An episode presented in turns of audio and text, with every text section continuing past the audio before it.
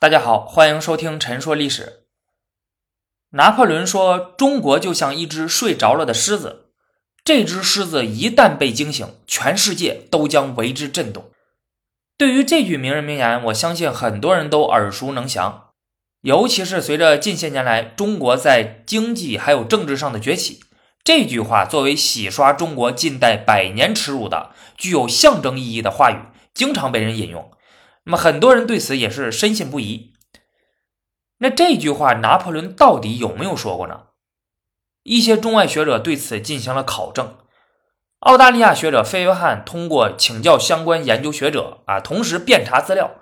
发现无论法文还是其他语言的任何一手资料呢，都没有记载拿破仑曾经说过这句话。中国台湾学者杨瑞松借助英国《泰晤士报》啊的这个原始文献资料库。以关键字词的方式检索从1750年到1985年间的全文查询，结果发现，在整个19世纪的文献资料中，没有相关的任何发现，只是在1936年的资料中呢，找到了啊所谓拿破仑对于中国沉睡的说法，可是这里面也没有提到狮子。不仅如此，日本学者石川真浩通过网上数据库分别查阅了。英国和美国最大的报纸《泰晤士报》和《纽约时报》甚至都找不到用狮子比喻中国的例子。如果用动物比喻国家的话，呃，狮子呢大都是用来指英国的啊，因为狮子它是英国王室的象征。英国很多王朝的王室文章上啊都有狮子的图像。所以，以上这些学者认为，拿破仑根本就没有说过这句话。如果说的保守一点呢，就是迄今为止。关于是拿破仑说的这句话，还无法找到相关文献证据的支持。那这句话到底是谁说的呢？他又是啥时候出现的呢？我们接下来分两部分来聊一下：一，把中国比喻为睡狮的这个说法是谁提出来的啊？又是如何流行的？第二，大家耳熟能详的拿破仑的这句话是如何出现的？关于第一个问题的答案，一些学者经过考证后呢，认为最早是梁启超提出来的。一八九九年，梁启超发表了文章《动物谈》。那在这篇文章之中啊，他创作了一则寓言，第一次将睡狮与中国联系起来。梁启超呢，他可能是受到了当时他阅读的《天津国文报》所刊载的一篇翻译自英国报纸的文章的影响。这篇文章提到中国有可能觉醒。并对西方存在潜在威胁，文后还有严复的暗语，加上之前他读过的曾纪泽的《中国先睡后醒论》啊，从而创作出这个预言的。不过，也有学者认为，中国睡狮说这个观点呢，并非是梁启超的首创，因为就目前资料所见，在此之前，甲午战争前后，日本的一些报刊文章已经提到了中国睡狮说。比如一八九六年尾崎行雄的《东洋的危机》啊，而且根据这篇文章能够知道，这个说法起源于西方啊。有的文章呢，则是提到是曾纪泽提出来的。虽然学者之间对此有争议，但是有两点可以确定啊。目前这两点应该是没有争议的。第一，也许中国睡狮说起源于西方，但是确实没有证据能证明它是拿破仑说的。第二，梁启超也许不是首创。但是他确实提到了中国税师说。梁启超作为维新派的代表人物，在清末知识分子中知名度非常的高，而且他的个人宣传能力极强啊，能写会说。他只要提出一个说法，那往往都会迅速风靡知识界。在写《动物谈》这篇文章的时候，梁启超正流亡日本啊，很可能就此影响了当时在日的中国留学生、革命宣传家。啊，因为早期主要是他们经常用睡狮形容中国。戊戌变法的失败，几年后庚子事变的发生，辛丑条约的签订，使得中国的民族危机空前严重，救亡图存成为了时代主题。新兴知识分子产生了强烈的启蒙欲望，因此之后以睡狮或醒狮代表中国，开始反复出现于各种革命期刊著作之中。啊，尤其是留日学生创办的期刊，并且被赋予了唤醒国民、振奋民族精神的象征意义。它逐渐成为了一种政治宣传符号，得到了广泛传播。比如，在一九零五年，部分留日学生创办了《醒狮月刊》，啊，这是同盟会主持的革命刊物。留日学生，呃，革命派宣传家邹容，在一九零三年发表了《革命军》啊，他在书末直接将中国比作睡狮，嗟夫！天青地白，霹雳一声，经数千年之睡狮而起舞，是在革命，是在独立。另一名留日学生，革命家陈天华，在一九零三年发表了《猛回头》，其中也有“猛狮睡，梦中醒，向天一吼，百兽惊，龙蛇走，魑魅逃藏”啊这样的句子。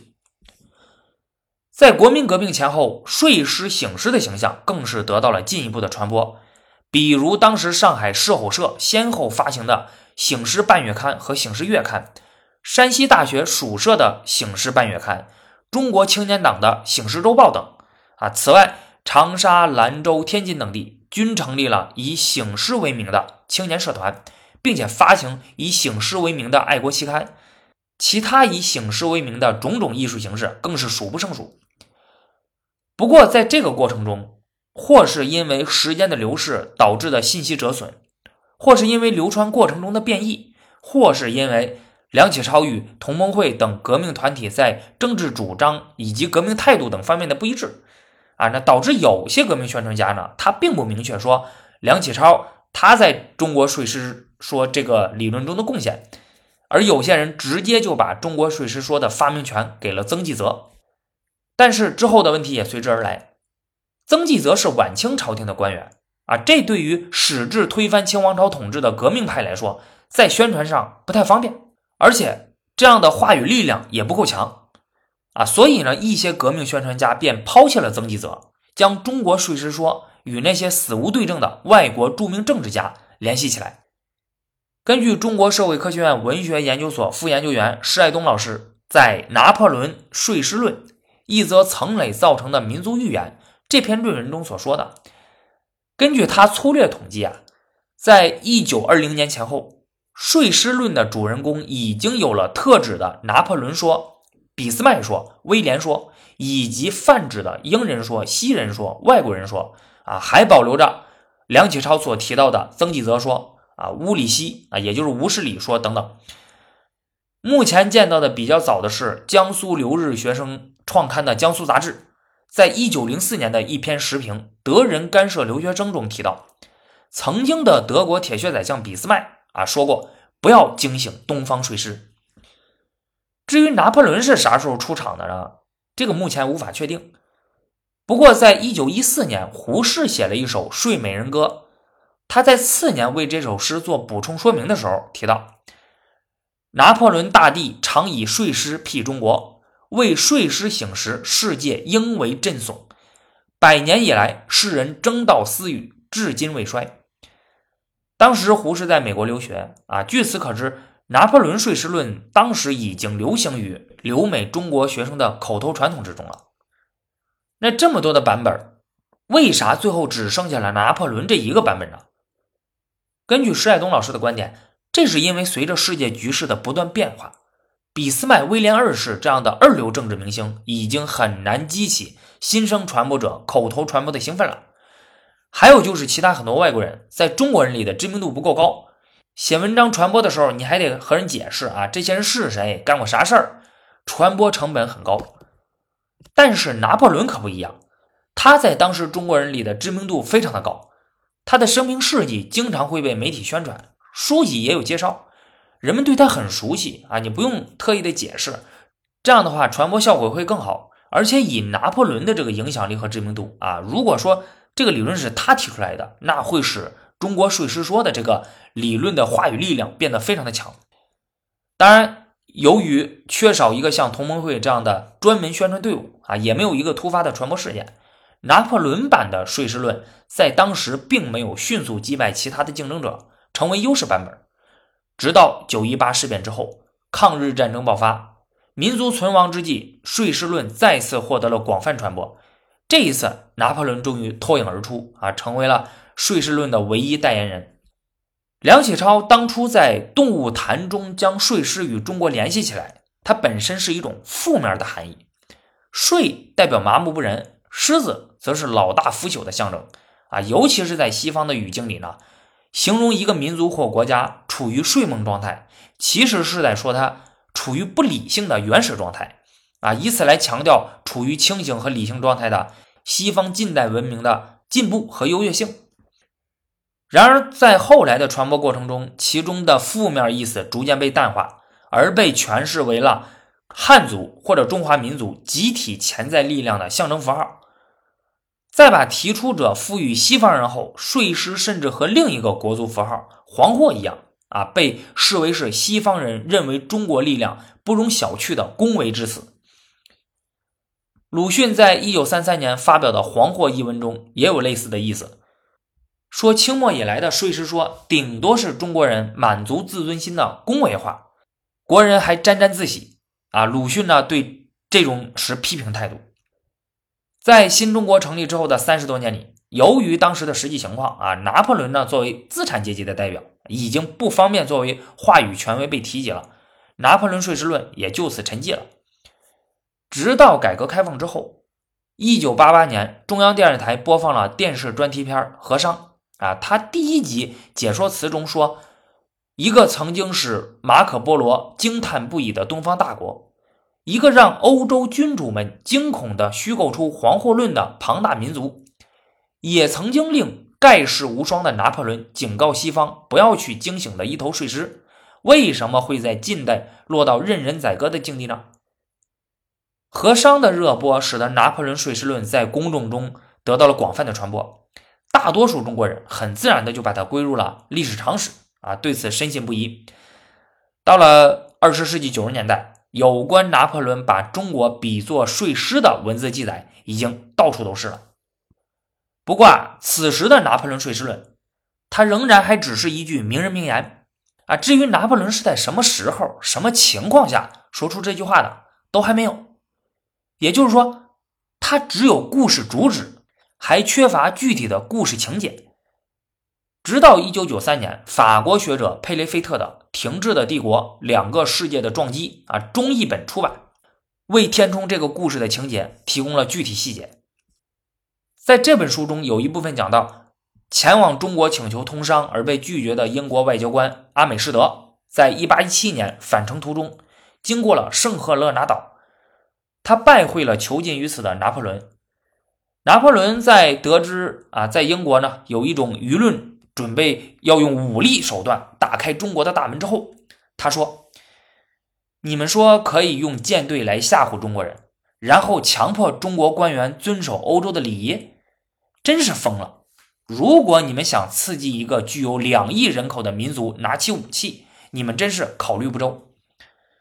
要同这个幅员广大、物产丰富的帝国作战，将是世上最大的蠢事。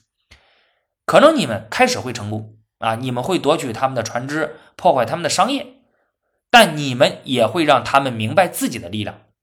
他们会思考，然后说：建造船只，用火炮把他们装备起来，使我们同他们一样强大。他们会把炮手从法国、美国甚至伦敦请来，建造一支舰队，把你们战败。接着，作者说道：后来日本人就是这么推理的，而不是中国人。为什么他们违背了拿破仑寄托在他们身上的希望呢？为什么他们至今尚未证明他可能说过的预言：当中国觉醒时，世界也将为之震撼呢？那大家所熟知的故事情节，哎，这基本上就都有了啊。不过呢，我们也能看出来，拿破仑没有说中国是一头沉睡的狮子，就连“当中国觉醒时，世界也将为之震撼”这句话，佩雷菲特。也没有找到相关的证据啊，所以他在书中只是说，他说拿破仑可能说过，因此这个故事还不是我们熟悉的那个最终版本。直到二零零四年二月二日，《环球时报》发表了史鸿轩的《拿破仑的中国睡狮论怎么来的》。在这篇文章中，作者对上述的故事情节进行了改编啊，不仅加入了拿破仑没说过的“中国是一只睡眠中的狮子”。还将《停滞的帝国》这本书中提到的啊，当中国觉醒时，世界也将为之震撼。这句啊，作者明确说了，这可能是拿破仑说的话呢，变为了确信无疑的啊，就是拿破仑说的，最终成为了我们熟知的那个版本。当时的这篇文章一发表呢，迅速被大量媒体网站转载啊，为公众所熟知。此后被很多人引用，被当成了真实的历史。这就是啊，很多学者考证的这个事情的来龙去脉。如果我们略微观察的话，就会发现，不只是拿破仑睡狮论，近现代以来有很多类似的例子。本来是中国人自己的创造，却喜欢安到西方人身上，还喜欢编造外国人的名言名事，仿佛不这样，这些话语观念就没有力量啊！不这样就没有办法引起国人的重视。那从结果来看，这些人的目的达到了，这些故事通常都会引起国人的重视，且在国内广泛传播。这也许呢，确实是如一些学者所说的那样，大概是中国近百年的屡战屡败之后，国人积弱成疾的屈辱心态之必然反应。中国长时间没有自成一家之言的话语权，因此往往会选择借助西方人的名义来增强自己的话语力量。啊，内心还是希望得到西方人的肯定。在某些方面看似证明了我们的强大和自信啊，但是呢，本质上其实还是不够自信的体现。好的，那本期节目就到这里了，我们下期节目再见。